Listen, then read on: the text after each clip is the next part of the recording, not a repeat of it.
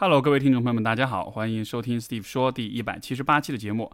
我们今天的嘉宾也是一位老朋友了，是播客神爱玩财的主播 Jess。然后这是 Jess，应该是第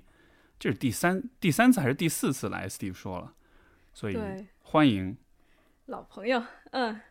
好，谢谢 Steve。呃，神爱玩财的听众朋友们，大家好，我是 Jess。呃，对，神爱玩财这个也是 Steve 帮忙接生出来的一个播客计划，所以 那是去年的事情了，所以再再一次嗯，请到跟 Steve 一起串台，很开心。嗯对，没错。然后这一期节目我们的缘起其实是这个 Jess 最近跟我讨论的一本书里面的一个特定的观点，我听了之后觉得很有意思，所以我们就嗯大概聊了一下，然后发现说这个还蛮值得展开聊聊的。所以能能先跟这个听众们介绍一下你读了这本书大概是怎么一个情况吗？好呀，好呀，我最近对于这本书还蛮有热情的。这个书是一个荷兰的作家叫 Els van Stein 写的，然后名字叫《The Fountain Find Your Place》，就是源泉，然后找到你属于你自己的位置这样一本书。它这个书的背景，它其实是讲呃家排的，就是家庭排序什么疗法。就是我不知道对于 Steve 这样的呃，我我还蛮想知道你对加牌的看法的，因为很多人会觉得它是伪科学嘛。啊，对，它是的确是伪科学，所以你最早说它加牌的时候，我就嗯，我就 对，这这是我我我觉得我们这个本身就很有意思，可以讨论。呃，它是一本关于加牌的书，就关于嗯，它它它用到这样一个比喻，就是源泉嘛，或者是喷泉，你就想象它是一个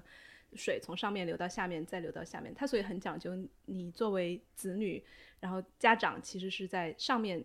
嗯，就是那个源泉的那个位置流向你的，所以那种能量啊，它所以它主要讲的其实是这样一个观点，就是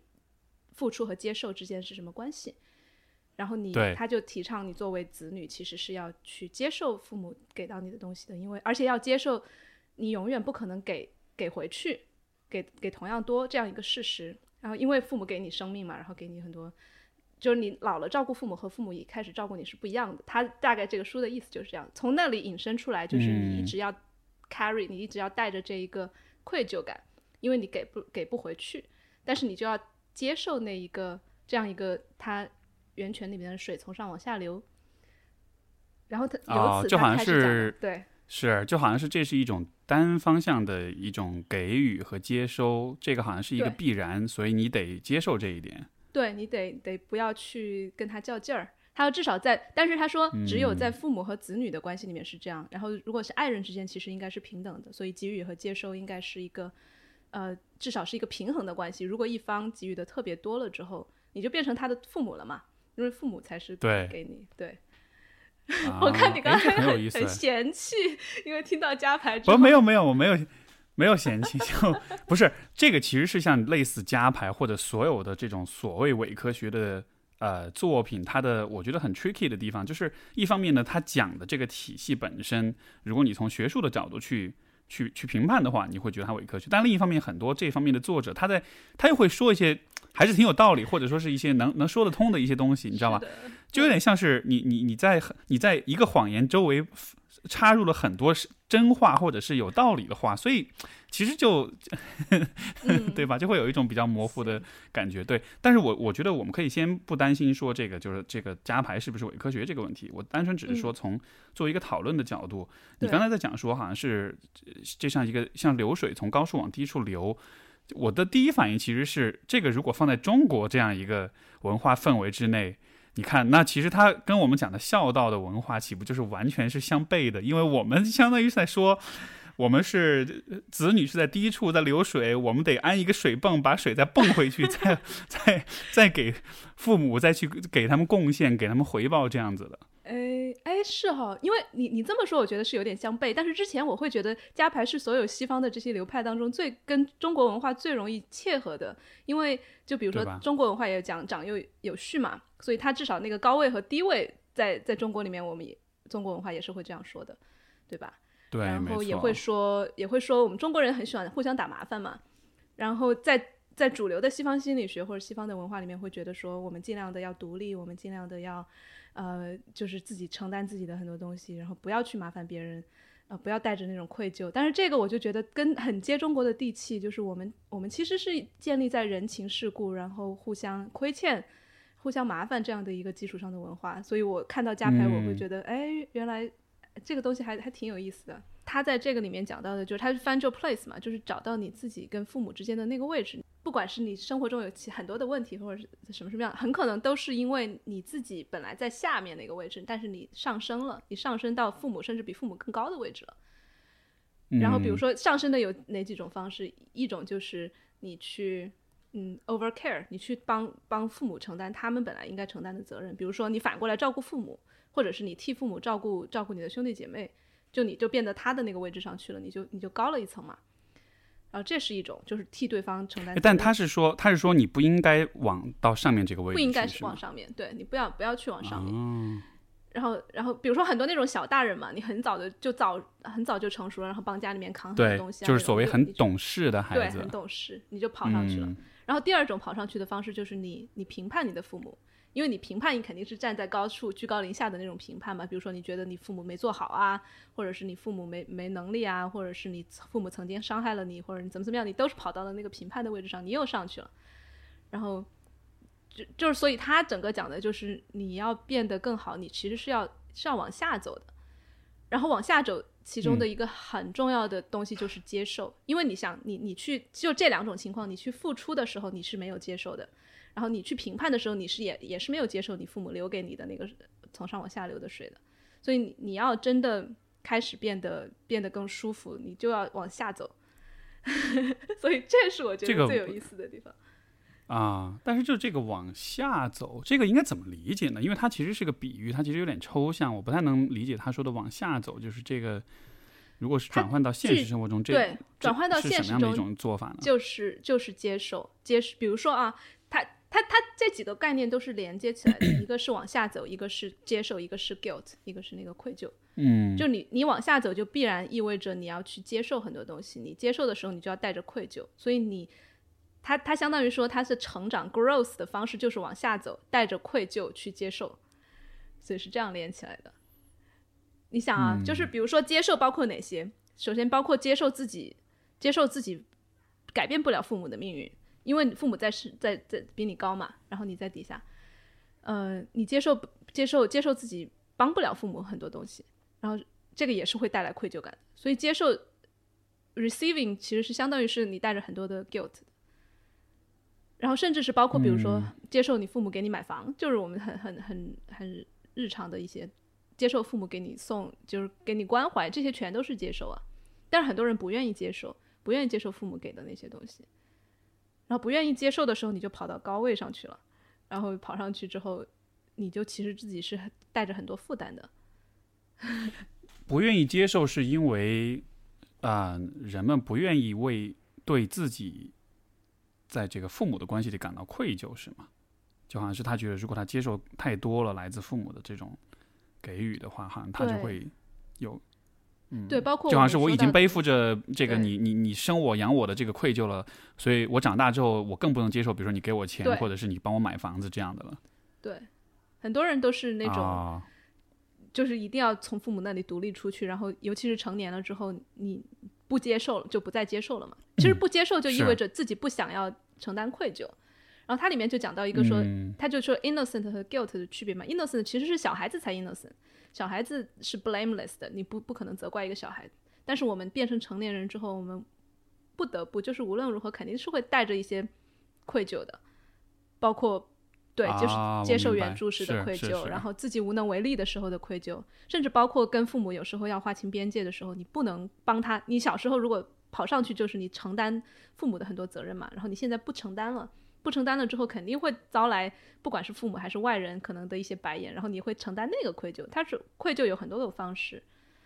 是，所以是嗯不是就是说，呃，小孩子是依赖父母的，所以这个时候你你你能够单方面的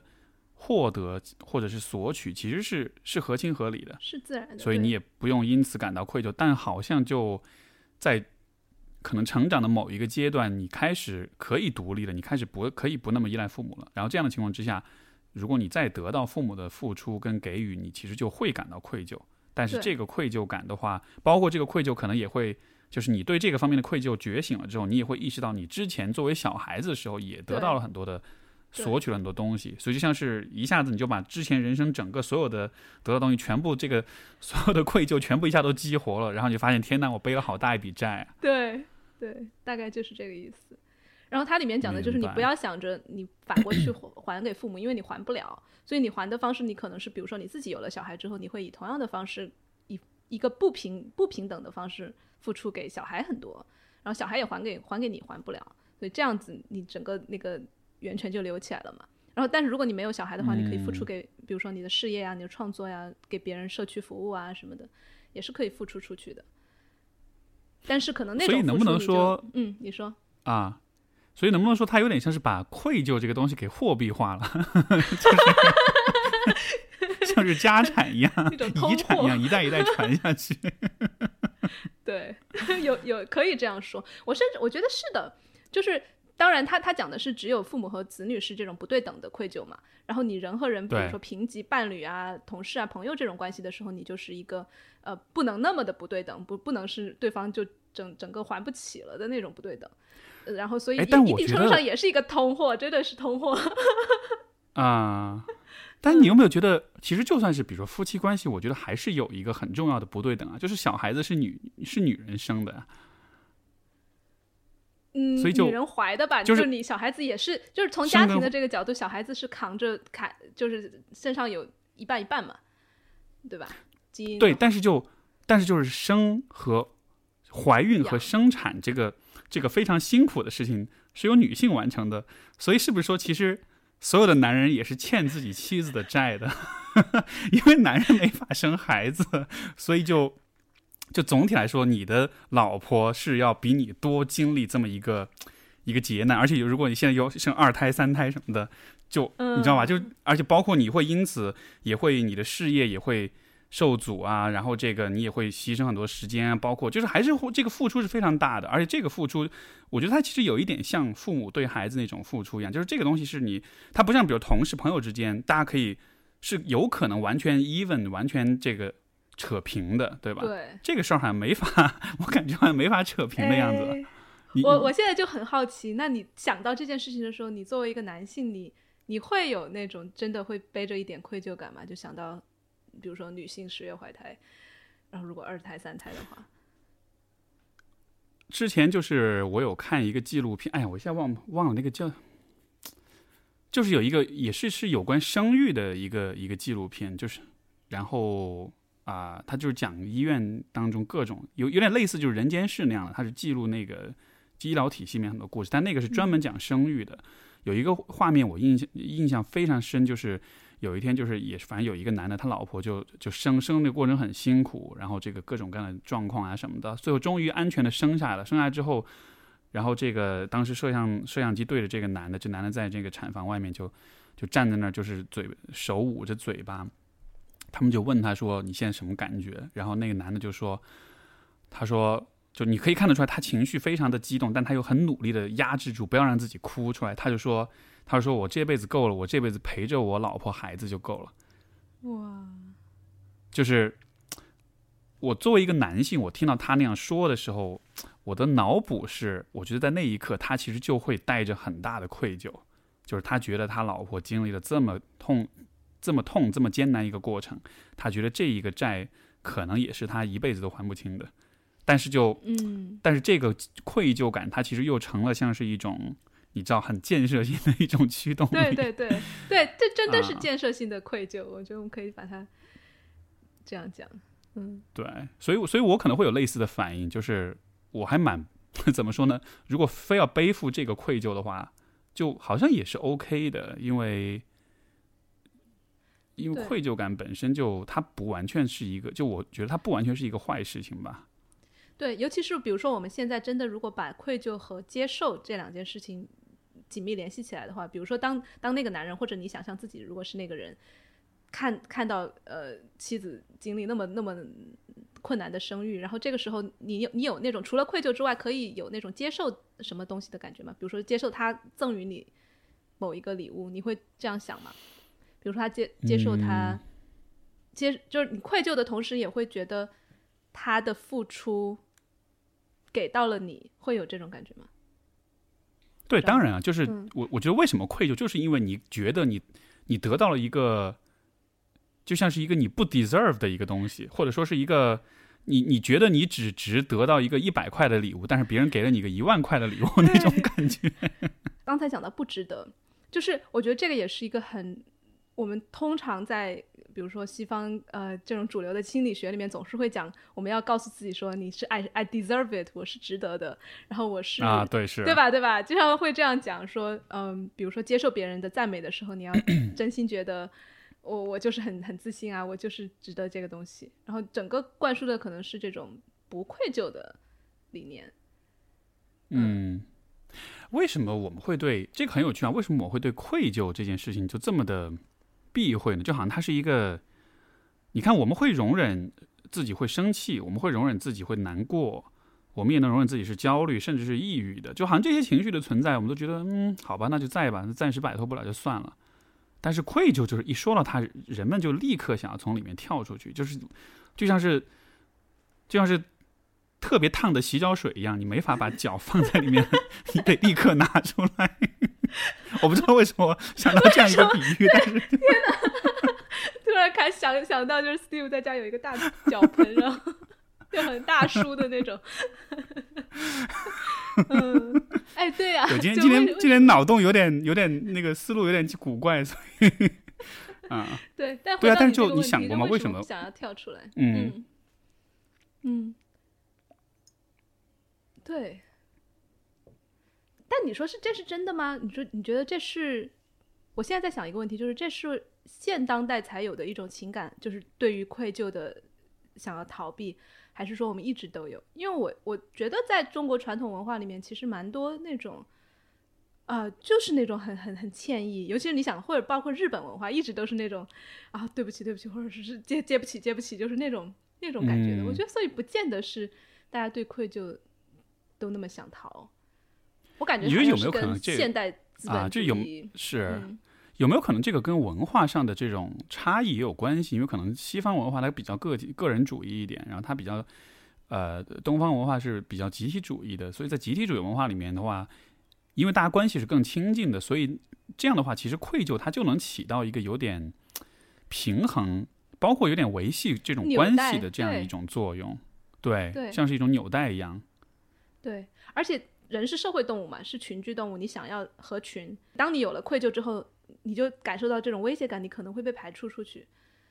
然后我就会可能自自动的就会想要弥补一些东西。嗯，愧疚感这种这个感觉对你来说是什么样的？嗯，好因，为你在说的时候，我就在我就在试图回忆我感到愧疚的时候是什么感觉。就因为就那个感觉很真实，它非常真实，对，但是它，但是它是什么？就你想过吗？因为我还没有认真想过这个问题，愧疚感是什么？嗯，好问题。你会你会有，比如说我们简单的说，愧疚感的身体感是什么？就是你身体里面会有什么感觉？好像是，好反而明显是一种怎么说呢？就是好像胸口会有点压抑的那种感觉，然后嗯会甚至有点想呕吐的感觉。我更多的我会感觉到我整个肩膀是蜷缩的，是内内缩起来的，嗯就嗯，对我我我这会儿还有点真有点想不起来具体的有没有什么事情让我愧疚，然后可以回忆一下这个到底是什么感觉，肯定是有，只是你所以你看，这就是我说的，对，就是洗脚水太烫了，所以 放不进去。所以我们现在要回忆自己愧疚的时候，想都想不起来，就已经完全有选择性遗忘了。我觉得肯定有，肯定有这样一个遗忘机制，不然嗯真的是想不起来。嗯，对，OK，呃，我可以举的愧疚的例子可能是比较小的那种愧疚，就是，呃，就是有的时候，比如说你走在大街上，然后你可能看见别人遇到了一个什么事儿，然后在那一瞬间，你其实是可以选择去帮他一下的，但是因为嗯各种各样的原因，有的时候是有意，有的时候是无意，你可能就过去，你就没有帮他。因为我我我真的还有时时不时会遇到这样的状况，比如说看到一个。比如说一一个人骑着车，他东西洒在地上了，然后完了，其实你是可以停下来就帮他捡一下，但是可能因为各种各样的原因，我没有停下来，但是我会记得那个画面，然后在接下去的可能很短暂的几分钟时间里面，我就会一直想，我我其实是可以帮他的，但是我没有帮他，然后那个时候你就会觉得有点有那么一点的这种愧疚感，就会就就是你就这种愧疚感好像伴随的是不断的想象，就是你本来可以怎么样怎么样的，嗯，然后然后那个画面就会让现在的你觉得好像自己很糟糕，或者说好像就是你不应该这样，就这是错的，就好像是有那么一种一种感觉。我听上去这样的话，愧疚感的一个功能就是就是伦理，就判帮你个人判断善恶，就判断好坏，然后判断。但是你觉得它有上升到伦理的层面吗？因为就算，因为就好像我觉得那像就愧疚感很神奇的一点是，它其实是一个非常良心啊，哎，对我觉得良心可能更就它其实是个很一个 gut feeling，对吧？它是一个很本能的一个感受，它还不是一个说我经过一种伦理的思辨之后得出的结论，而是说你就应该这么做，就你其实说不出来为什么，但是你就觉得那样做才是对的。对，我觉得那就是 gut feeling，就是对。然后我我相当于它就形成了每一个人的这种良心的一个一个标尺，然后如果你激起了一些内疚感的话，可能就是你慢慢的就知道啊这件事情在我自己的系统里面是是不 OK 的，或者是至少是不不是我最最最体面的，或者怎么怎么样，然后就就有了愧疚感。嗯，这会儿突然想起了一个，就是我。很多年以来就一直不愿不愿意接受我父母给我买房，就看着房价，现在回想起来就觉得很蠢，就房价涨那么多，然后当时就是十年前他们想给我买的时候，我就总觉得不不要接，就也有那种就接了就是太大的一个愧疚了，然后这种愧疚除了说就是普通人因为接受父母买房的那种那种不好意思之外，还会有就是如果我不能够满足他们对于婚姻家庭的一个期待的话。那我接着那就更大了，那个那个那个愧疚感，所以就所以其实你不不想要他们给你买房，也是因为这种愧疚感，你觉得这是一个太大的一个给予，然后你承受不住，对啊，太烫脚了 真的真的太烫了。然后当时想到的时候，就就真的会很，我想现在想到那个身体的感觉，就是很焦虑，然后很抗拒，嗯，然后也会一一想到说。接受了之后，我就好像有了一个隐形的负担，说我需要以某种方式还给他们。然后还的话，可能他们更期待的就是一种你去结婚生子的那种还。然后我一想到我还不起，就就太大了。但是但是又因为，所以能不能说你说啊？你说嗯，呃，就所以能不能说，好像这个愧疚感，它同时连带的一个反应，就是其实是压力。就是你知道你需要回报，所以你其实会处在一个很焦虑的状况下。你知道你欠了债，所以说你就有一种被强迫，你必须得做点什么的那种感觉。对，肯定有。它就像一个背负的东西嘛，负担就背在背上，然后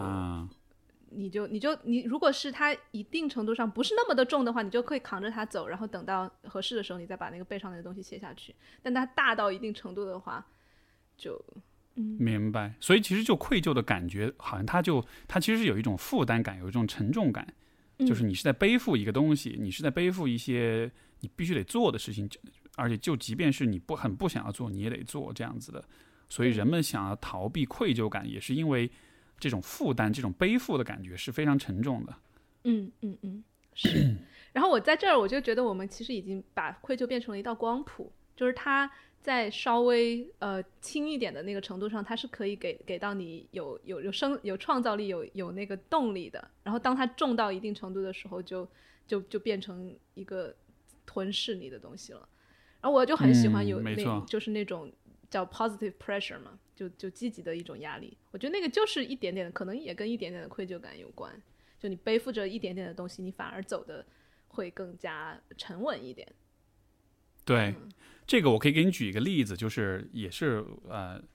之前有不少的来访者，我们会探讨的就是关于金钱的问题，也是这种，就是父母，比如说给自己买房，或者说就是因为有一些年轻人他们在工作的时候，然后就比如说涉及到挣钱，涉及到职业发展，就会想说，哎呀，我又想对我父母好，我想孝敬他们，但同时我又比如说我现在想做的一个事儿，他可能不是短期之内不那么挣钱，那我应该怎么办？就好像会有这样一种想要回报的这种压力，然后呃。因为通常大家遇到这样的状况的思路就是二选一呗，嗯，就是你要么你就为你父母你就尽心尽力，但是要么你就 OK，你就放下对他们的这种孝尽孝的压力，你就自己想干嘛干嘛。然后，但是就啊、这样的状况，其实我会给的一个建议就是说，就是我既不会否定你想要尽孝的这种愿望，但同时我也啊、会帮你找到一个呃两全的一种方式。然后这个方式是什么呢？就我会给的一个，就我的一个观念就是说，呃，你在呃现在这个时候去尽孝的话，你能你能你能给的钱也不多，你能帮给到的贡献也不大。而他们在这个时候，其实他们也没有那么年长，他们说实话也不是特别的需要。相比于，比如说有一天你爸妈老到不能自理了，那个时候你去帮他们，OK，那会是非常有价值的一种贡献。对，所以说，现在如果你的父母他们很相对来说比较健康、比较健全，这个身子骨也挺好的，这种时候，我觉得你就应该尽量的去为自己发展自己，让自己就是更有积累，包括也挣更多钱。这样子到未来有一个时候，他们真的很需要你去支持他们的时候，你可以用一种就比现在更加啊、坚实、更加靠谱的方式去支持他们。这样子的话，你就又尽了孝，但你同时你也没有妥协自己的发展。嗯，然后是然后就是有一个类似的一个逻辑，就是也是像你刚才说，就是父母给给买房子，然后类似的一个逻辑就是我们应不应该找父母要钱的问题。然后是因为很多人毕业之后，对吧？可能你工作暂时养不活自己，这个时候你就可能一方面你就想找父母要钱，另一方面你就觉得哎呀自己都成年了，还就很不好意思。然后我我我也是帮他们是有找到一个折中的点，就是说，就是如果我们看长远来说，父母以后他们走了以后，他们的所有的遗产其实都就就最终这钱其实都是你的，的，对吧？所以这个这个是一个事实。但是呢，他们在自如果他们如果你希望他们把钱留着，等到他们走了再给你，那个时候他们给你那个钱，其实你不一定真的很在乎。对，对吧？就那个时候，他可能比如说有个几十万存款什么的，那个时候你自己已经可能很挣钱了，所以那个时候那个钱对于你来说，它就是一笔小数目。但是今天的话，同样的数目的钱给到你，它对你的它发挥的价值或者给你提供的帮助其实是非常大的。所以说，这个钱在这个时候给你是更值得的，它能够起到的帮助是更大的。所以这个时候，你应该 心安理得的去接受父母的支持。你知道吗？我这一套话我一模一样的说过，尤其是给 给我的荷兰朋友们，就是我在荷兰的时候那种，你知道西方人就是那种啊，我独立了，我上大学就开始开始自己在那儿打拼，然后很多人就吃的也很烂，然后住的也很烂，然后我说你他们父母开着宝马什么的，然后我就说你为什么不不让不找父母要一点？就是这个时候，就就像你说的，这个时候其实是投资你嘛，也相当于，然后你你这个时候他这个时候给你的呃十万二十万比到时候会有用的多什么什么的，我都说了一遍。然后同时我还问了他们一个这样的一个戳心的问题，我就说你们有人有没有私底下想过这样一个邪恶的想法，就是等到哪天我父母死了，我就可以要他们的，就是我突然一下子就富起，就就一夜暴富了。嗯，而其实每个人心里面，不是每个人，就很多人心里面其实都有这样的想法，就期待，就这个想法真的很很 wrong，就很很不对，就是想要父母死掉，然后但是因为自己也可能就缺钱啊什么的，就会那个想法会一下子闪过去。啊，就像是一种幻想，就是他们希望他们能早点死，这样的话自己的财政问题就压力就就缓解了。然后这个想法当然非常的不正确，但是我就说，啊但是我这个想法我倒是觉得大概率很多人都会有过这种想法是，的，然后肯定很多人都不会说，就包括我也想象过，很多人都不会说出来。然后我当我提出来的时候，大家都是那种，就是那种很想过，但是很不好意思的那种。我然后我就说，你想，我们既然每个人可能多多少少这个想法念头会一闪而过，但是你想过，当时当你真的是希望你爸爸妈妈哪天真的死了，然后你有一笔钱，你相当于就是在做选择，就是要么你突然很有钱，但是你会有丧丧亲之痛，要么就是你父母健在，然后你没有钱。这又是一个二选一，但为什么不可以在父母健在的时候，你又有你又就相当于提前知 提前拿到你的遗产嘛，对吧？然后我这么一说，啊他们都觉得哦，好像有点道理。天哪！所以你简直是在荷兰把这些单纯的欧洲小朋友们给忽悠的。没有，但是你看，说到这个就很有趣，就我们内内心都会有很多黑暗的想法，然后都是那种、对吧？就有这种东西，然后大家其实是不敢不敢讲出来的。然后当当就我觉得这样的想法是比较，其实是这种想法是有点危险，就是因为嗯他如果讲出来的话，是很很很有很有可能被批判的。对吧？比如说你告诉别人，哎呀，我偷偷的认为我父母要是早点死就好了，这样的话我就可以早点拿到遗产，别人会觉得天哪，你这个太畜生了，对吧？就是就是你被批判的概率是很大，但是与此同时，这些想法它确实又会又会有，因为它确实是人的一种本能的人之常情的一种一种反应。当我们在比如说压力大的时候，我们当然会想。啊、未来既然有一笔可以得到一笔财产，我为什么不能早点得到它？就是这个还蛮符合逻辑的。是你有没有感有那种感觉，就是当有个人把这个话讲出来了之后，整个的气氛 大家一下子都会笑，然后都会轻松，就因为可能对，都在脑子就是沉在心底里面压抑着，所以如果你心里面有这种，你发现你有一些这种所谓的阴暗的、比较丑陋的想法之后，你会怎么处理？就比如说你是嗯会，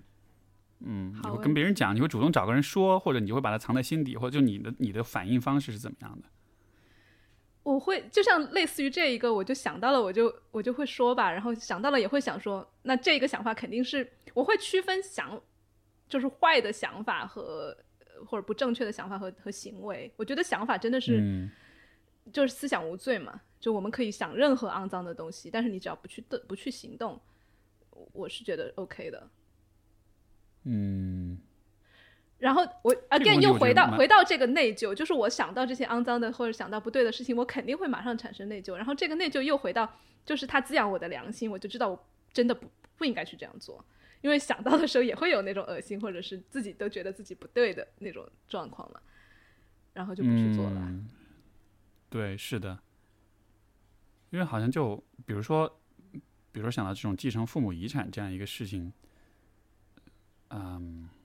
好像我的反应，因为因为就是类似这样的反应，这种所谓的有点阴暗或者怎么样的一些想法，我觉得就肯定每个人都会有，我也会有。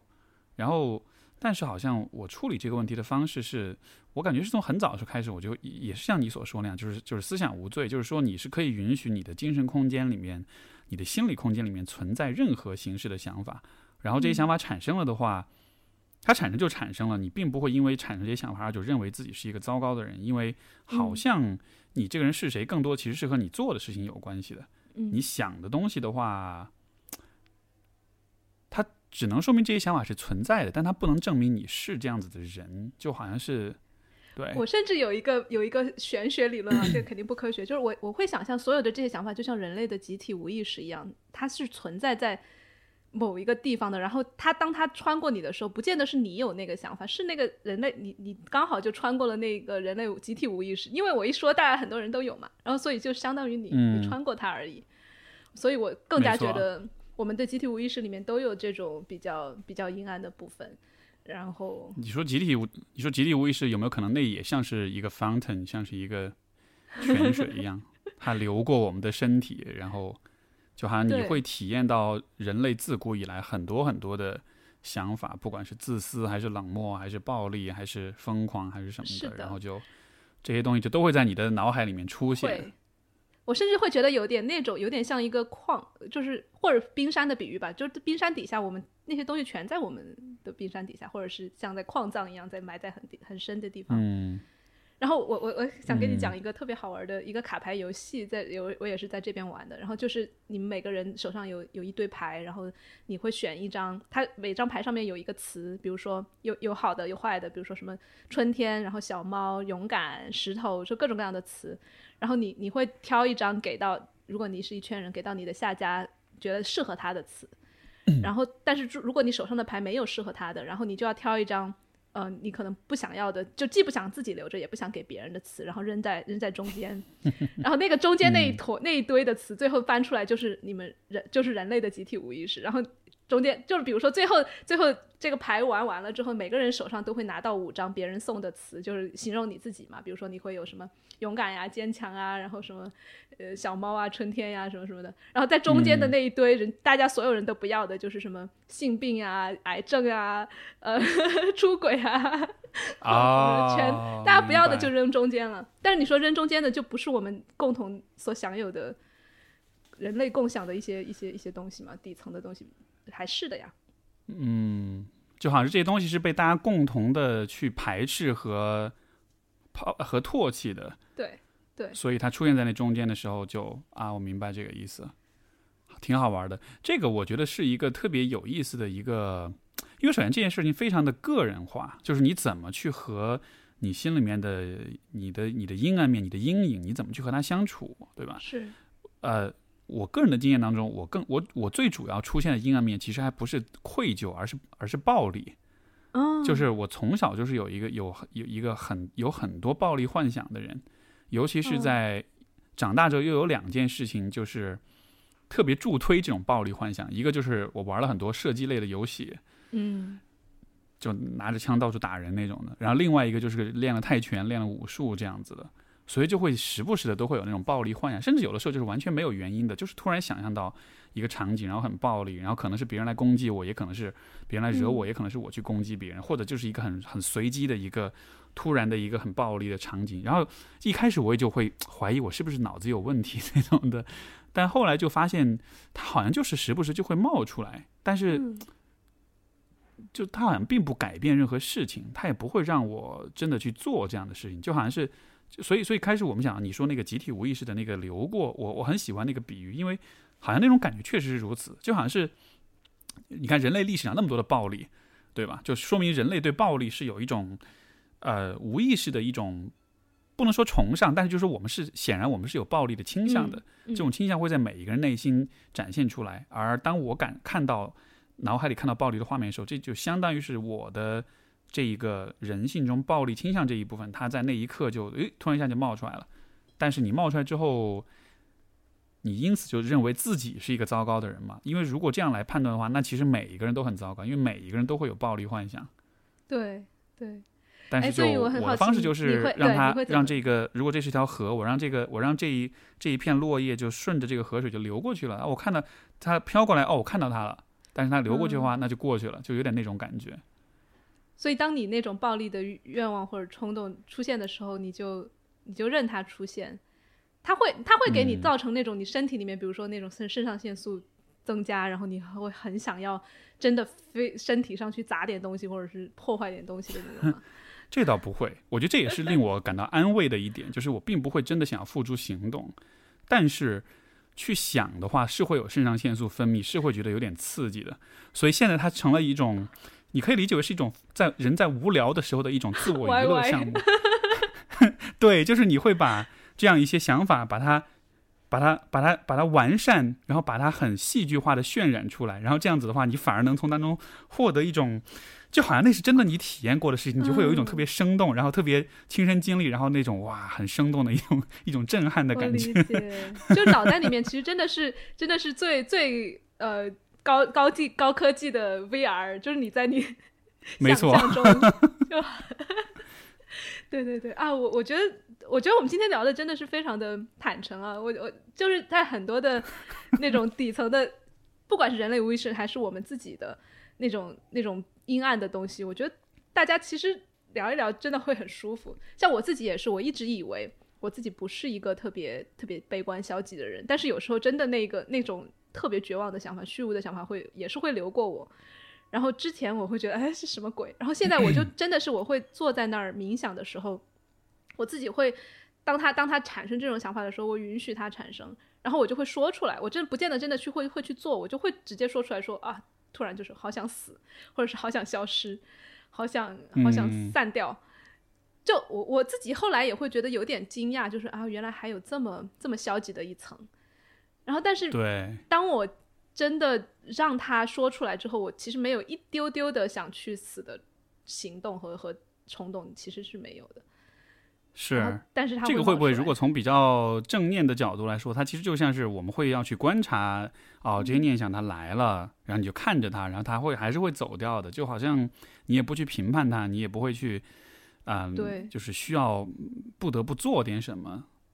对，我觉得其实这个，我我我发现啊，最近因为我这一年 都冥想特别多嘛，然后我当我多到就是你你开始允许很多事情的时候，就真的那些很消所谓的我们。打上消极负面标签的东西也会冒出来，然后我觉得可能就是因为我真的不再去压抑那些东西，就当那种特别虚无的想法冒出来的时候，也会去允许它。然后我就感觉还我感觉我感觉，嗯，对，而且我感觉就是可能很多人是会对自己的期待，他会认为人的内心应该是一个像天堂一样很纯洁、很洁白无瑕、很整洁，然后很干净，然后很有序的这样一个一个空间。但是就这其实真的，我觉得是一种一种一厢情愿，就是就是人的内心的复杂程度是，我觉得是远超过我们自己的想象的，以至于你像像我自己作为一个研究人内心的这么一个人，你说我。你说我研究清楚是怎么回事了吗？其实就反而是越研究越搞不懂，你因为你才能越能看到它的复杂性，然后就现在我反而会觉得说人的内心，或者说你说心智，你说灵魂什么，不管你用哪个词去描述吧，但就是就人的内心反而在我看来是一个特别复杂、跟混乱、跟不可知的这么一个空间，而且就像。之前这个呃，John Peterson 他在十二法则里面也讲到过，他就说我们会经常会认为啊，就是秩序是常态，混乱是例外。包括他也说，比如说 sanity，就是说他说这个精神的健全跟正常，我们会默认这个是常态。而当你疯了的时候，当你做了坏事的时候，那个好像是一个例外。他说其实都不是，他其实那一些才是常态。人的疯狂跟这种。不可预测跟这种混乱，这才是常态。我们其实是好不容易很努力的，嗯，才才能让事情保持啊有序，才能让自己保持正常，保持理性，保持就是没有疯掉的状态。哇，就所以好像就是像，其实它是一个很晚近才有的，对吧？人类有了文明，然后有了各种各样的条条框框，才有了看似的秩序。嗯，对。然后其实那种混乱的东西，只隔了很薄、很薄的一层一层纱，可能。嗯，对啊，因为你想这个啊，在这个是哪儿读的？哦，也是十二法则里面，他有讲说，就是他有讲说啊，在基督教出现之前，以前就是 paganism，对吧？就是嗯，就是基督教之前的这种，像比如说罗马帝国时代，大家相信 paganism，中文是什么来着？异教啊。对，就大概就是非基督教或者基督教之前的这种这一类的信仰，就在那样的一个阶段的话，大家其实对于啊，大家的信仰体系当中，其实对于对于生命是没有特别的重视的。他那个时候不会说我的身体是上帝创造，所以它神圣的，对吧？就当我们认为是人的身人的身体是人是由上上帝创造之后，我们才赋予了人价值，就是它是一个神圣的造化，对吧？它是有价值的，然后我们才开始。重视它的价值，我们才会开始提倡说珍惜生命啊，或者是这种要尊重生命啊，不能随便杀人什么。但在那个之前，人类对于这个是没有概念的。所以说，在嗯啊，paganism 或者在之前的历史时期当中，人们对于就是杀戮这件事情，对于暴力其实是，嗯，它不像我们今天想的那么的避讳的。那个时候对于暴力的那种接受度，其实会比现在高很多。因为现在的话就。一说到你要去杀另一个人，你觉得天哪，这是十十恶不赦的。但是我们为什么会认为这是十恶不赦呢？因为我们处在特定的这样一个环境里，我们的伦理、跟文化、跟社会的准则已经已经是已经把这个概念深深烙印在我们内心了，所以我们才觉得说这是非常错误的。但是在在之前的时代的话，包括比如说我们回回到如果是这种狩猎采集时代的话，那个时候我觉得啊，对于比如说两个部落之间发生冲突的话。那就是一个关于生存的一个，你去作战，你去打仗，对吧？你去掠夺资源，那就是一种生存的一个一个一个必然的环节而已。我们并不会那么的认为它是特别错的。所以，就我想表达意思就是说，像暴力也好像这种啊一些很很很可怕的这种思想也好，就是它确实不是例外。如果从历史长河上来看的话，它其实是常态。只是到了今天文明社会，我们。有意识的做出了很多契约跟约定，然后把这些事情变得不可以接受了。嗯，但是就但是就好像是我们的心智还并没有跟上这个变化的速度，还依然处在一个比较原始的状态，所以可能时不时有一些这种暴力幻想了。或者就是就是我们脑袋有很多层嘛，就是那个蜥蜴脑和什么什么后面再再发展出来的进化出来的脑脑袋，我们内层还是那些很原始的东西啊，动物脑。对，对对，所以所以我的点是暴力幻想，你的点是什么？我们来交换一下。我就刚刚说了呀，就是就是就是虚消叫什么？就其实叫是死亡驱动这种的，就是有点像是弗洛伊德讲的那个 death in death drive，对 death drive 啊，死亡本能，死亡驱动。对，我是我最近嗯就还、还蛮想，我也想看问你是什么，我我还没有仔细想过，就是死亡驱动这个东西对于我们活着有什么功能吗？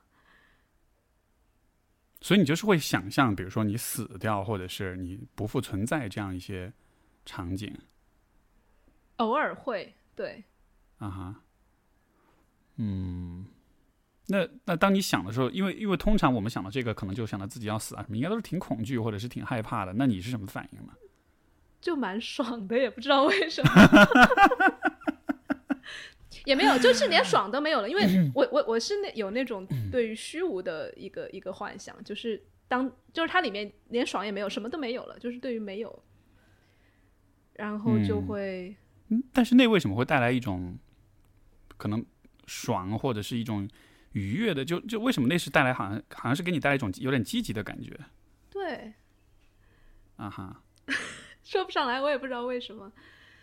嗯，挺有意思的。我我从另外一层就是我我允就是不是它本身给我带来愉悦，就是我我允许自己这样想的时候，我会觉得有一种愉悦，就是有这么大的允许，然后甚至允许哦到、允许到自己不存在这件事情。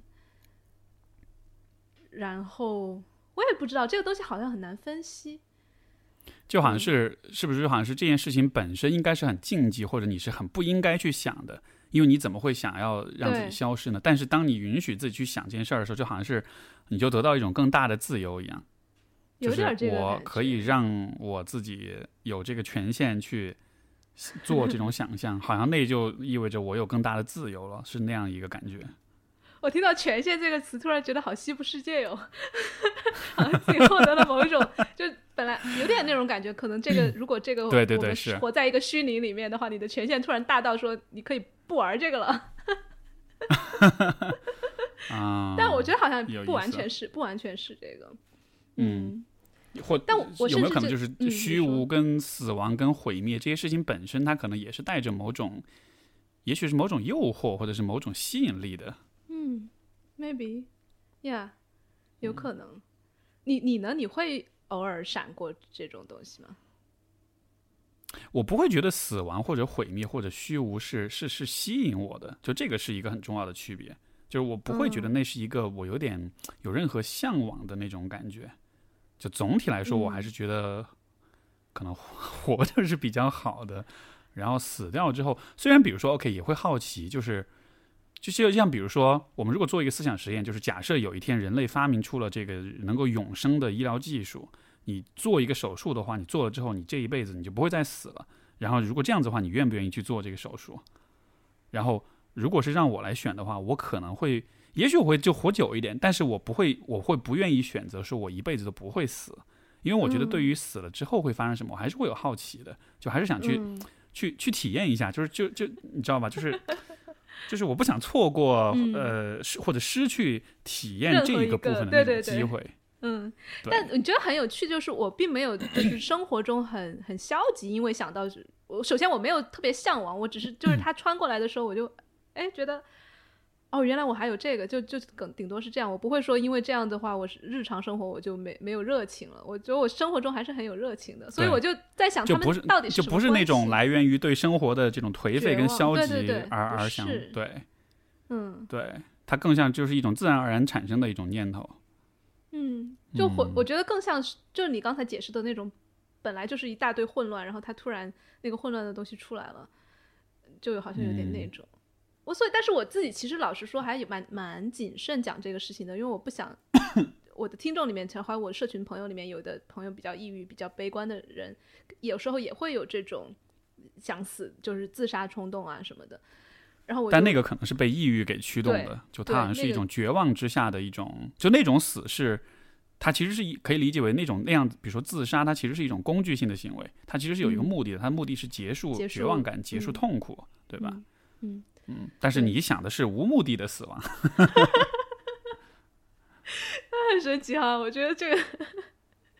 我自己都都不太理解，因为就我我能够记起来，就是当它冒冒出这个东西的时候，我有一种不受控制的感觉，就是好像是一个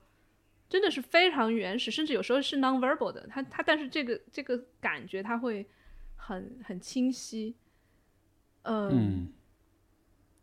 对我我是什么样的？是什么样一个感觉？就我还是其实我还是不能特别 get 这个点。就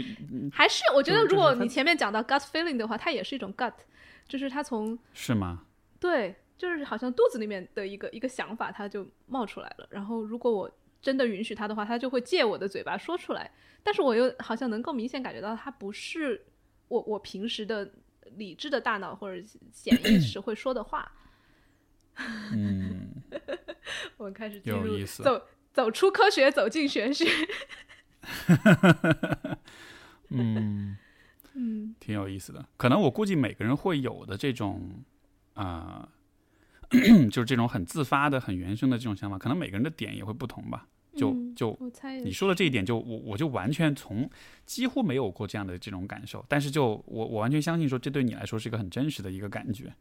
嗯，我对暴力好像也没有特别特别多的那种是冲动，好像就大家的点会不太一样。对，对，而且你说暴力，其实它跟死亡也会有啊、直接的关系。但是我的暴力幻想里面从来就不太会去想死，比如说我跟别人打架，我不会想要把别人打到死，我会想象可能是把他打得头破血流，或者说是一个很发泄的一个过程。但是就我并不会想要去，就是让去让任何去结束任何人的生命，包括结束自己的生命，就完全没有，就它不是一个和死亡直接相关的，它不是以死亡为为目的的一种暴力吧。所以嗯。嗯，哎这个时候如果是这会儿，嗯，啊，我我在想，就是如果是有任何听众是从半途开始听我们的，没有听前面的讨论，然后就会说，我们现在在听的是什么节目？对对对，呃，没有完全没有煽动任何暴力或者什么嗯。死亡的意对思，对对，对。但我这会儿突然就是有一点点，这个嗯，啊、就抱歉，就是我我想补充，就是我估计这节目之后可能大概率会被不同平台给下架吧。不过现在有这个啊，这这里做下广告啊，Steve 说的这个播客现在有了这个官网，所以说呃我是自己发布节目了，所以就不用担心这个会被下架的问题。大家如果去 Steve 说点 com，然后就能看到订阅这个节目，就是从泛用性播客 APP 订阅的方式。这样子的话，你就我们以后永远永远不用担心，我们今天聊了这么多东西，然后以后这节目会消失的问题了。所以 是我我的也是，我也打一个广告吧，我的就是其实叫禁书点 love，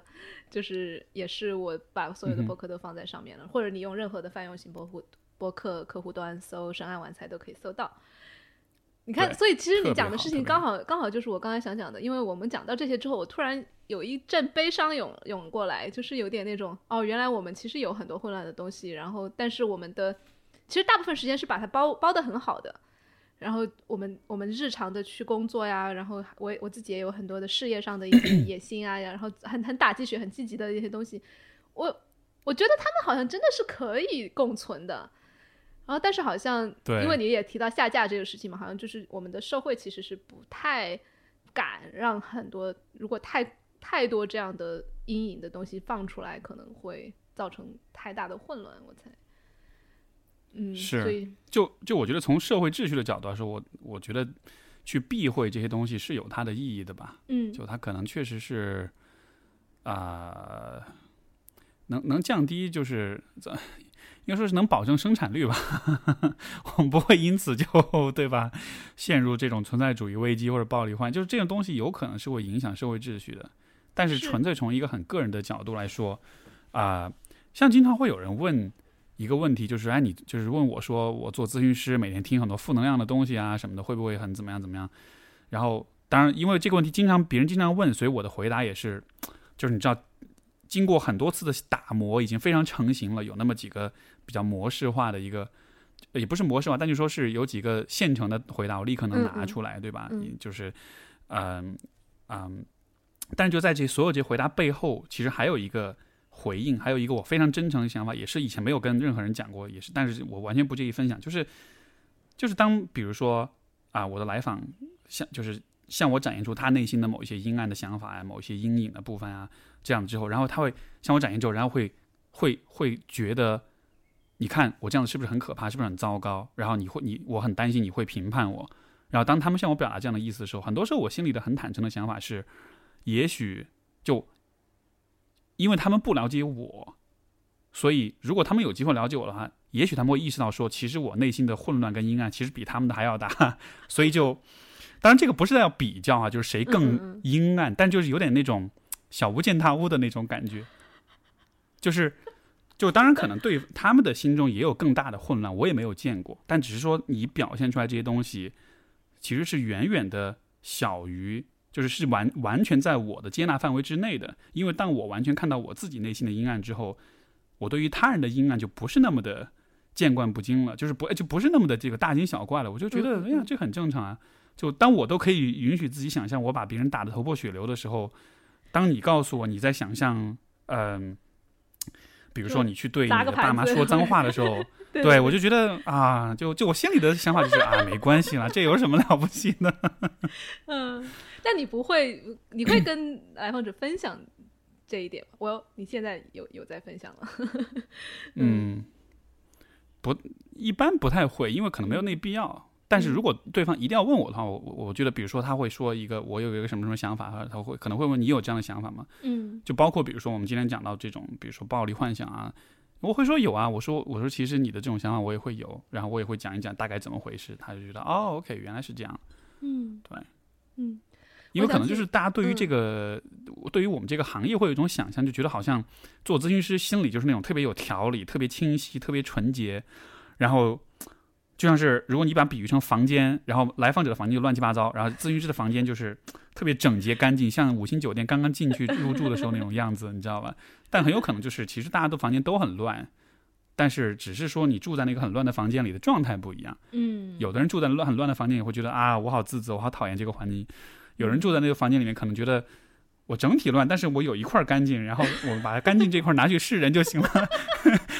你知道，就像是那个你的大学时代，你在宿宿舍里面跟爸妈视频，然后你就会收拾房间，但你只收拾那个 摄像头能拍到的那个范围之内，你在那之外是特别混乱的。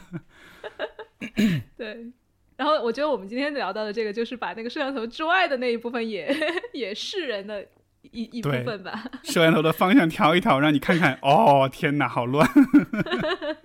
是的，是的。而且我我想到你就是微博上那个嗯背景图嘛，首条那个就是什么根植地狱，对，是，呃什么支耸天堂，我觉得就是这个这个没错感觉啊，就其实就是这个意思。嗯嗯。是，然后我我前段时间也是刚做了一个有点像集体的呃这样一个分享的一个一个课吧。然后其实我们主要一开始聊的是拖延，然后那一个呃那个个案吧，他就他就自己讲到了他拖延当中为什么让他拖延的一个部分，其实一部分就是特别的虚无，觉得什么事情都没意义，然后就只想躺躺在就是或者就是什么事情都做不了。然后我觉得他当他讲到那个事情的时候，他会有一点点羞愧，或者是有一点觉得。啊，你们会不会评判我，或者是是不是只有我一个人这样想？嗯结果底下的很多评论就是啊，我也这样想啊，就是有时候真的会有那种无意义的感觉冒出来。然后大部分时间我们是马上会跳出另外一个声音，会说啊，你怎么可以这样这样想？就回到你说的那个这样想，其实是没有生产力的。然后我们的社会又是需要我们有生产力的，然后就会马上有那种想要把你拽从无意义中拽出来，多少要找点意义的那种那种那种声音又会跳出来。嗯，所以所以我没错，同样的，就是这种无意义也是很多人共享的吧？我猜。是，我觉得就还是说，好像人对于自己应该是什么样子，有一个很具体、很清晰的期待，然后我们就不允许自己有很多的呃状况。像我再举一个例子，这也是就是我前几年啊、呃慢慢摸索出来的一个规律，就是我每隔大概啊、可能一个月到一个半月左右，我会有一天晚上几乎睡不着觉。而且就没有任何的原因，就是也没有说心情不好，呃，有可能吧，对，但是就是会莫名其妙睡不着觉。然后就是以前当这种事情发生的时候，我就会特别焦虑，我觉得天哪，我是不是最近心理状态不好？我是不是太焦虑？我是不是太压压力太大了，或者是什么？就就会想象各种解释，就为什么会这样。但是慢慢我就发现，就算是状态很好，就算最近生活风平浪静，还是会这样。然后到了现在，我的反应就是。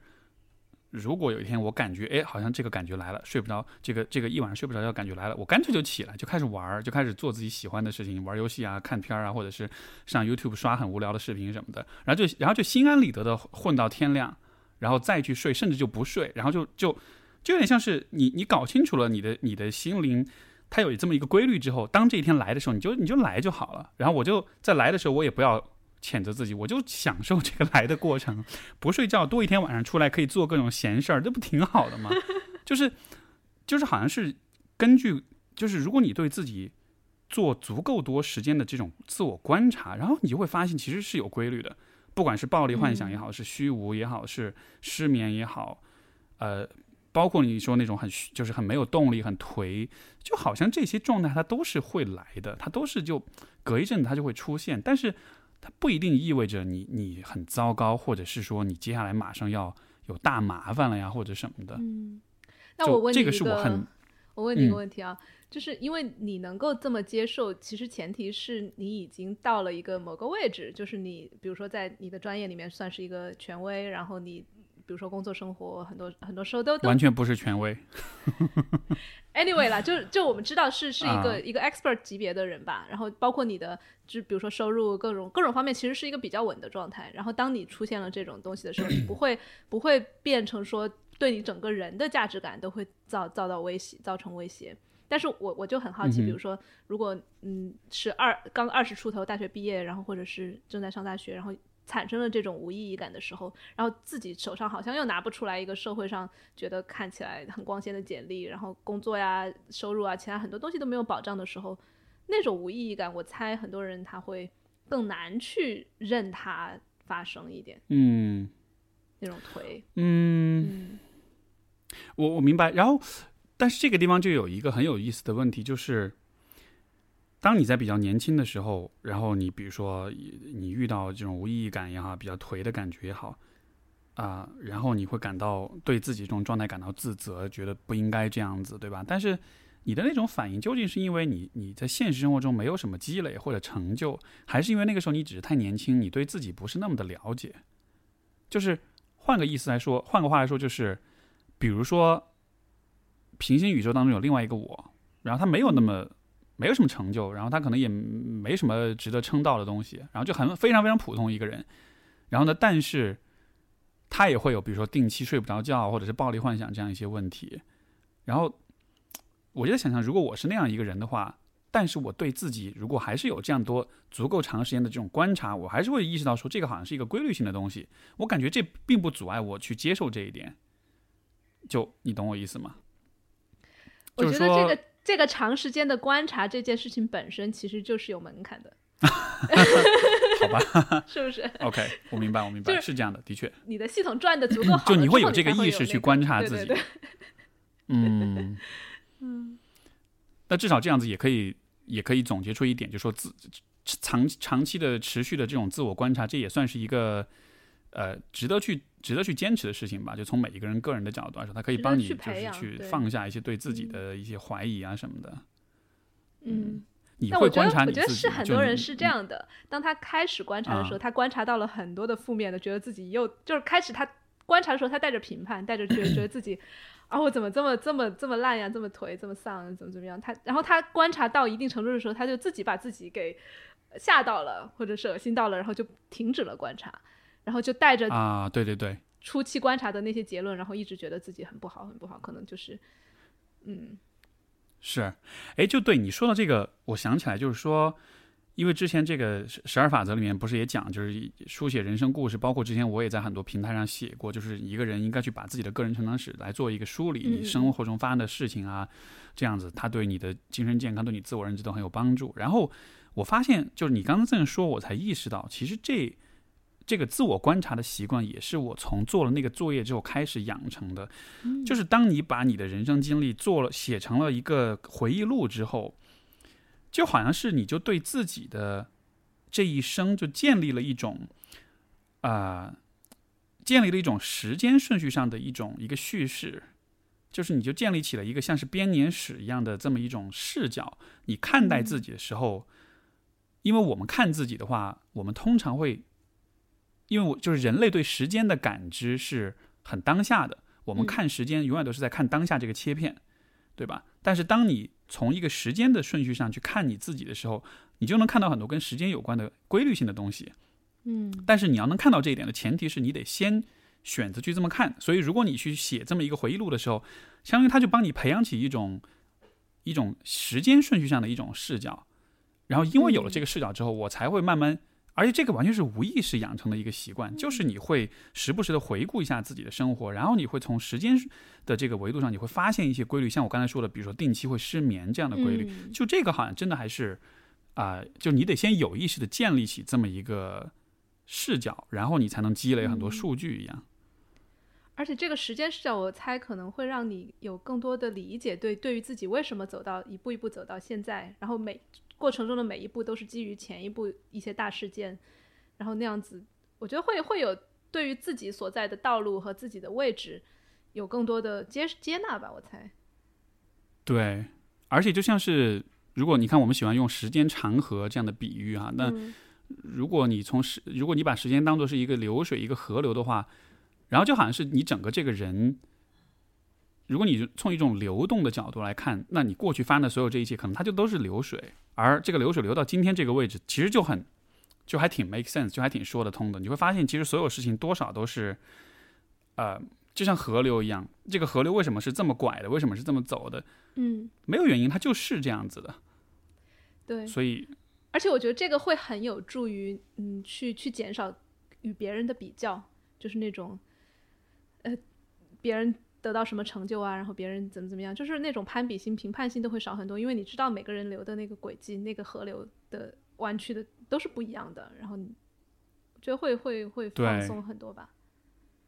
是，没错，没错。你会啊？如果是这种这种自我观察、这种自我总结的规律，你会对自己会有什么发现吗？嗯，我肯定也会发现某某种周期性。嗯，更多的就是。其实女生可能好发现一点，跟跟经期的那个周期会比较比较明显。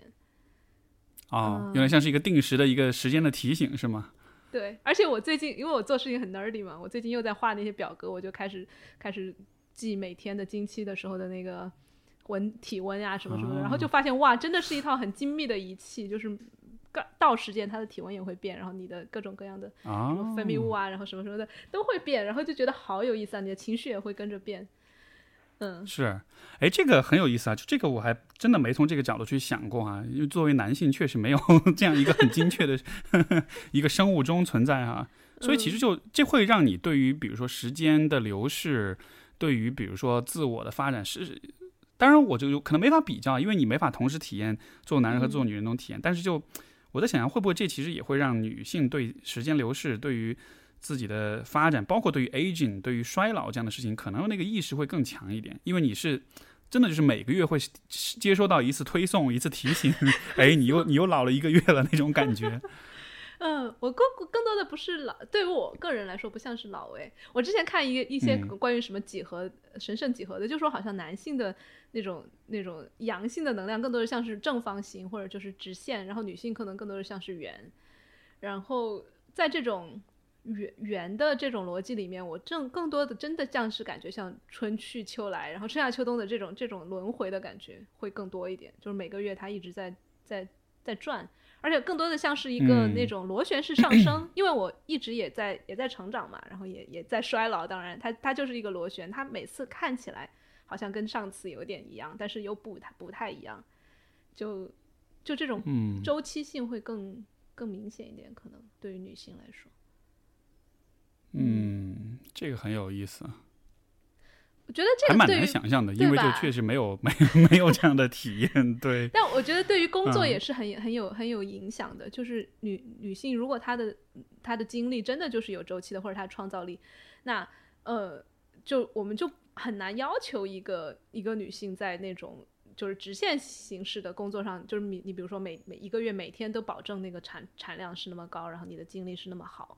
觉得可能，嗯，如果当你真正的熟悉你自己的规律和周期的话，就是知道，就是有几天真的是很低的，嗯嗯，对，你觉得这个这个是我就是一个推想啊，就是肯定没有任何的科学依据，但就是我在想有没有可能啊，就是一我们按照一般来说，其实男性会比女性更加的急躁和更加的这个。偏执一些，有没有可能跟这也有关系？因为女性始终是有这样一种周期的意识，所以说他其实会知道很多事情的发生跟发展是，就他就好像是他对时间的感知意识会更强一些，而男性就是更多是那种我要这个结果，我立刻就要得到，我现在就得要，我不想等。因为我不想让时间来成为我得到这个目标的一个中间的一个障碍。我希望时间是不存在的，甚至我就压根就不不允许时间存在，我就想立刻得到它。但对于女性来说，可能就是一种，呃，我随时都能感觉到时间的变换跟循环，所以说我对于很多事情的发生，反而是一种就可能相对更接纳或者更自然的一种一种状态。我这个完全是纯推测，但是就，我觉得我可以把它把它更加呃细化成每个人都有那个阳。阳的能量和阴的那个那个气质，阳的气质和阴的气质吧，我们讲的更加不那么神棍一点。嗯哼。呃，所以我自己身上也有那种阳的时候，就是我现在立刻马上我就要就要我就要做到，然后我不 然后我不管我排除万难，然后怎么怎么样，然后中间肯定就会有出出漏子啊，然后时间上就会就会变变得比想计划中更长，然后那个时候就会变得特别没耐心，然后但是。当我更加阴一点的时候，我就知道哦，那对啊，就是就是要时间，而且可能花的比你想象的长很多很多倍。然后我觉得，包括包括我，我在我觉得其实我自己跟土地，就是我我自己家里面有一小片花园嘛，然后天天种菜啊什么的，然后跟土地的关系就就让我 学会阴很多。就是土地这个东西，你就是就是挤不来的，你就种下种子，你你再挤你长不了的。然后有时候我我就发现我呃，你说到规律，我发现我有一个规律。就是当我开始生活中变得很急躁，做事情有点浮躁的时候，我第一反应是想要去改变，改就是挖我的花园，就是想让让它变成什么样子，我就去很想要去做点什么事情，然后去改变它。然后后来就，但是这就是相当于跟时间作对嘛。然后我就很想去做点什么事情在我的花园里面。然后后来我就。就最终还是被他被他折服，就是那种哦，原来你你你最最不应该对抗的就是花园，最不应该对抗的就是时间，就 每大自然在教你做人的感觉，真的有点这种感觉，不止一次了。我一会一着急我就去弄花园，然后最后就被啊不要弄不要弄，弄了也没用，就有点那种。大自然在告诉你。回去睡觉，三十天之后再回来。真的就有这种感觉，很耐心，耐心。然后就甚至有一点小小的、小小的嘲讽，就是你看你玩不过我吧？就 然后我就然后学会了，学会了。哦，嗯，哎，这个我我觉得这是这个，我觉得这个如果延伸出来的话，其实就是你看现代的都市城市人口，其实。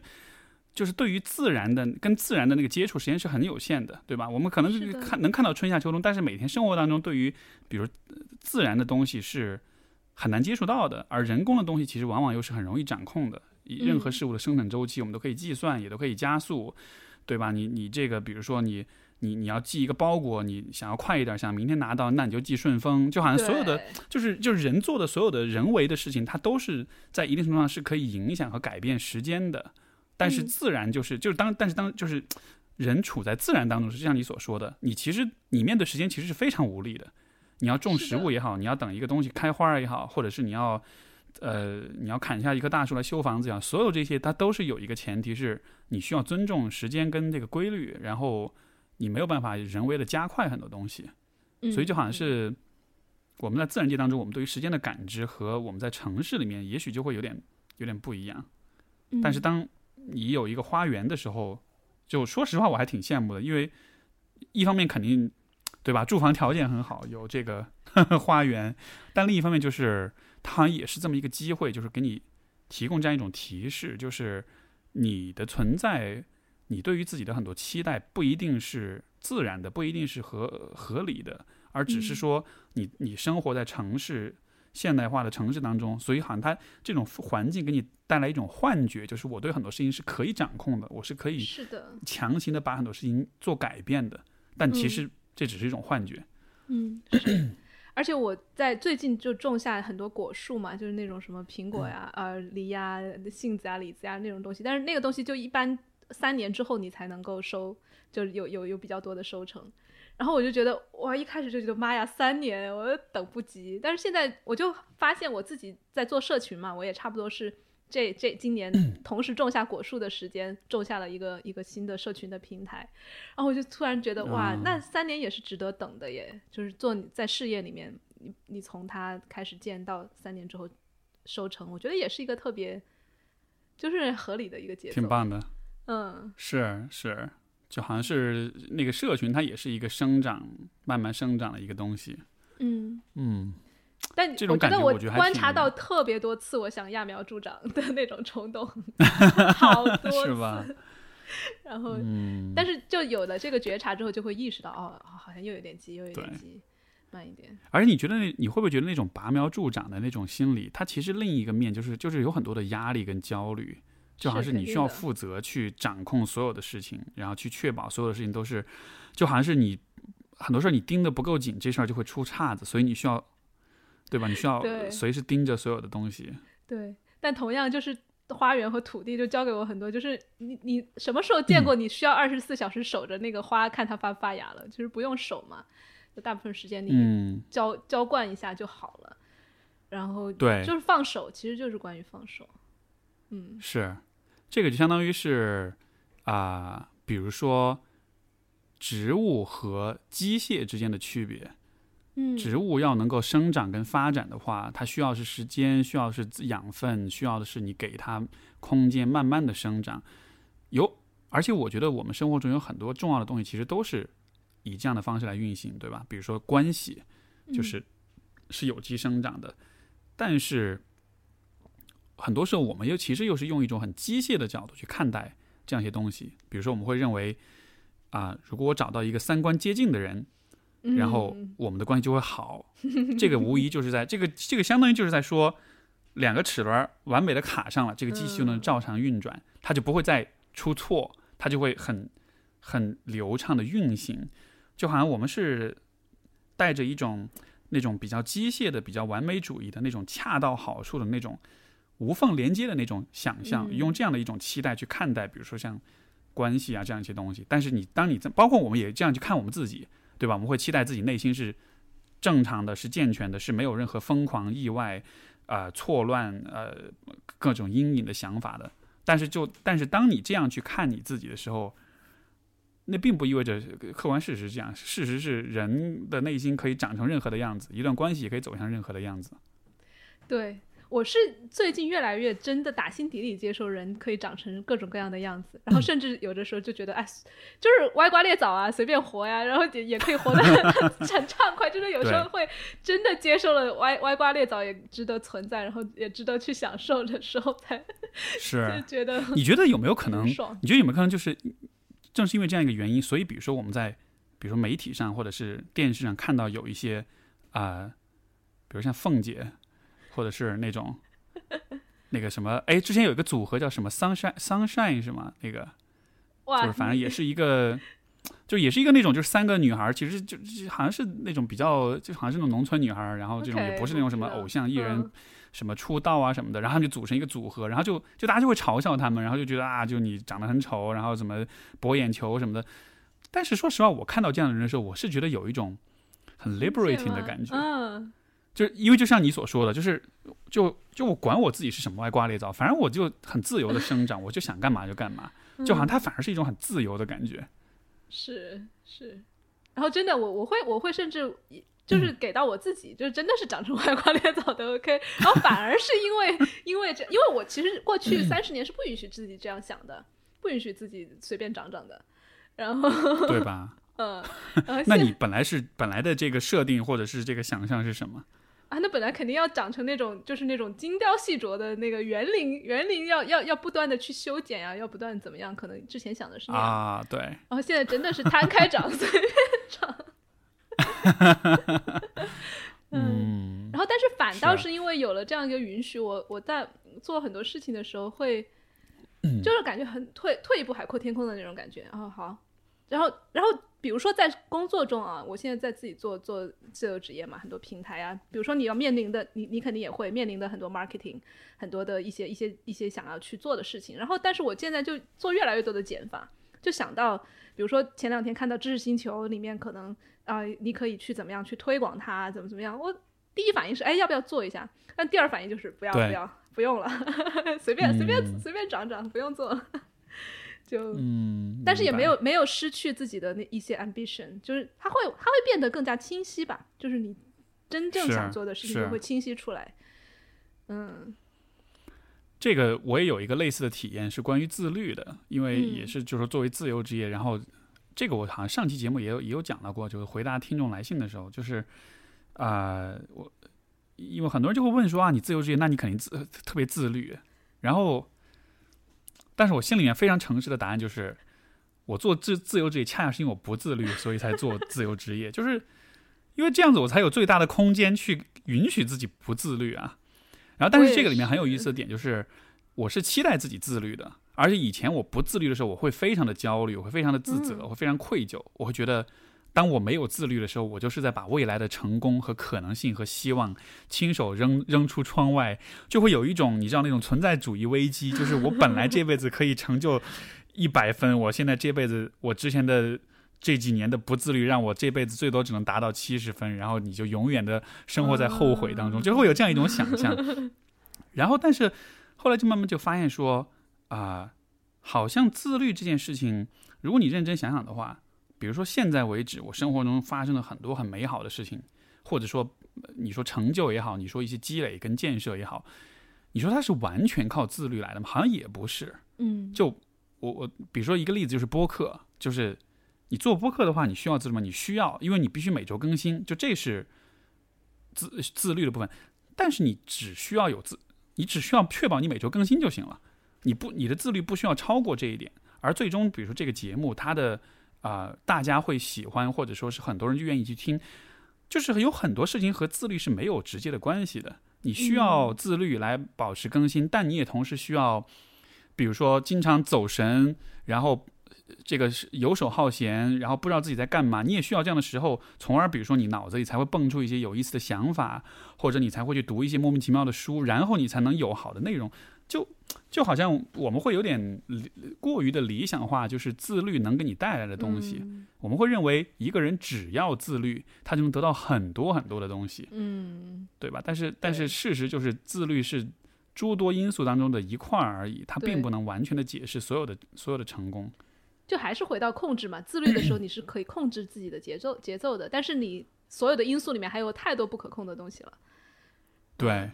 就有点像是这这这个还是一个很机械的一个视角，就相当于是这个机器只要加了这一种啊润滑油或者那种 燃料，这整个机就会特别牛逼，它效率就会特别的高，对吧？但是很有可能其实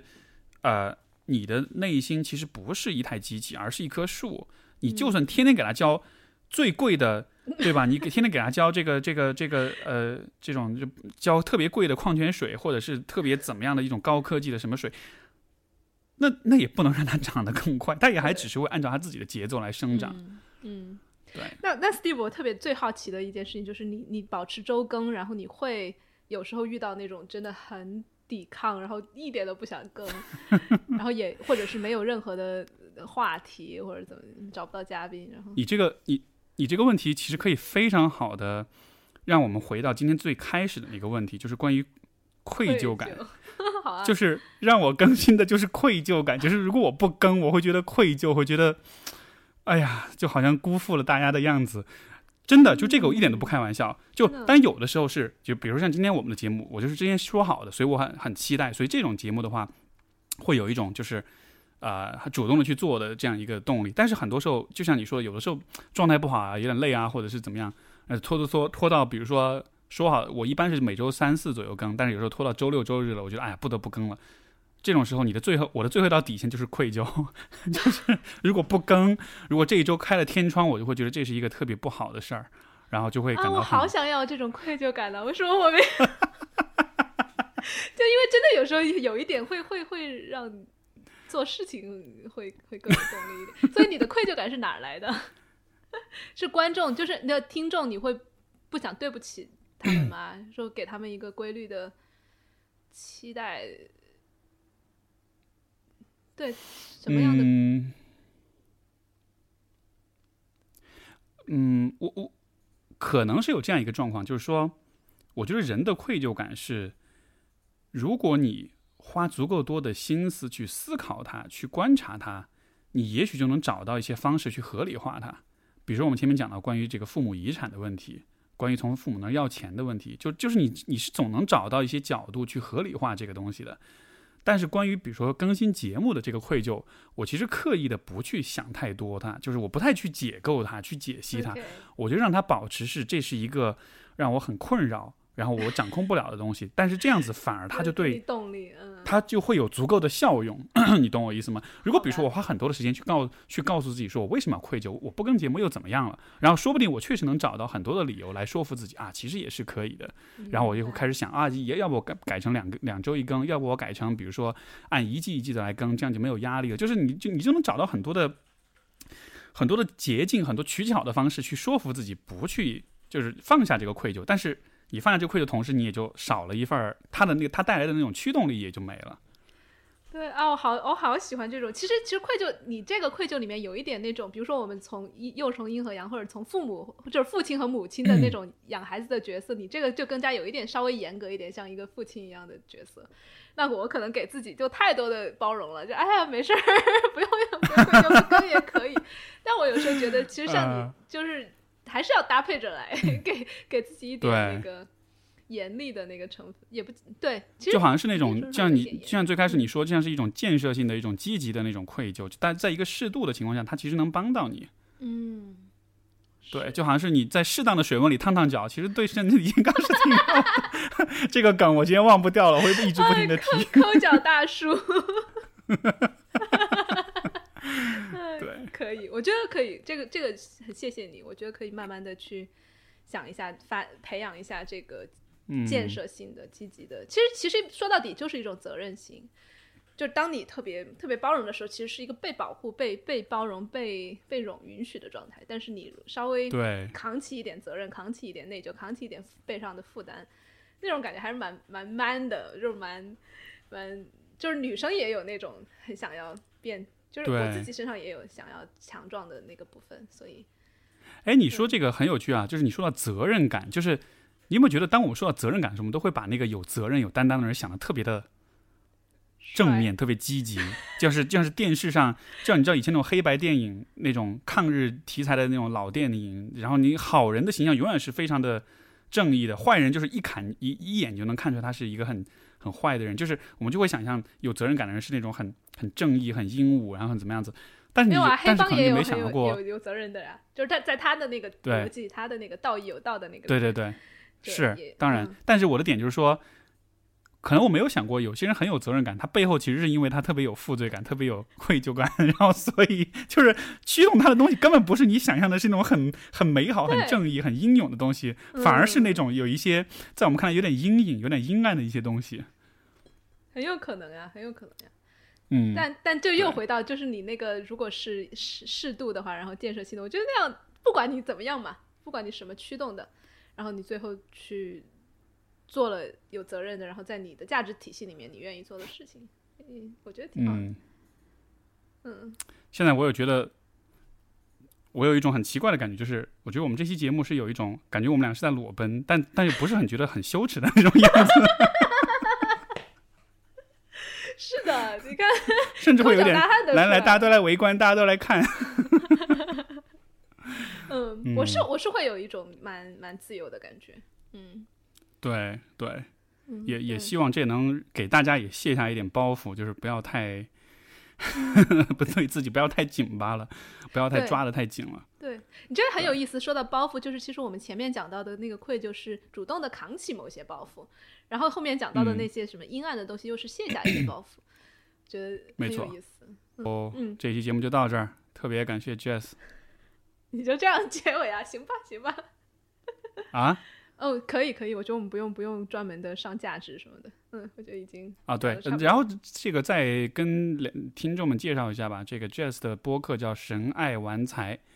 就这其实这个是他很很，这应该是你很喜欢很关注的四个重要的议题，对吧？神爱玩财，而且我最近我会觉得我我我把玩放在。这四个里面的最高，我看出来了，果园里种树什么的，对对对，也没有，但是我会带着玩的心情去做事业，然后也对，会是这种明白状态，可以的。所以大家对于他有对这个节目感兴趣的话，可以去各个平台都会有，对吧？深爱玩财，会的会的。然后再打一个广告吧，我的知识星球的那个社群叫章鱼觉醒啊，我们每一周现在几乎是每天都有线上的活动。叫 circling 那个活动就是还是蛮自由的，也是可以抒发很多你可能平时在其他地方讲不了的话。对对，是一个很好的相互连接、跟表达、跟交流的机会。哎，我觉得这大家其实蛮需要的。现在这种，疫情的隔离，而且现在虽然很多地方隔离结束，但是实际上人与人之间那个感觉还是很微妙的，就是大家看到彼此都会有点，大家都还是戴着口罩，就是心理上那种隔离感其实还是很强的，所以嗯，挺棒的。好，然后你的你的微博要跟大家说说吗？对，就神爱玩才 Jess J E S S，然后对，好，这个微博也会放在评那个节目的简简介里面。好的好的，那行，好，那先这样，谢谢我们就下次再见。各位，感谢各位听众收听，下次再见。嗯，好，拜拜。好，嗯拜拜。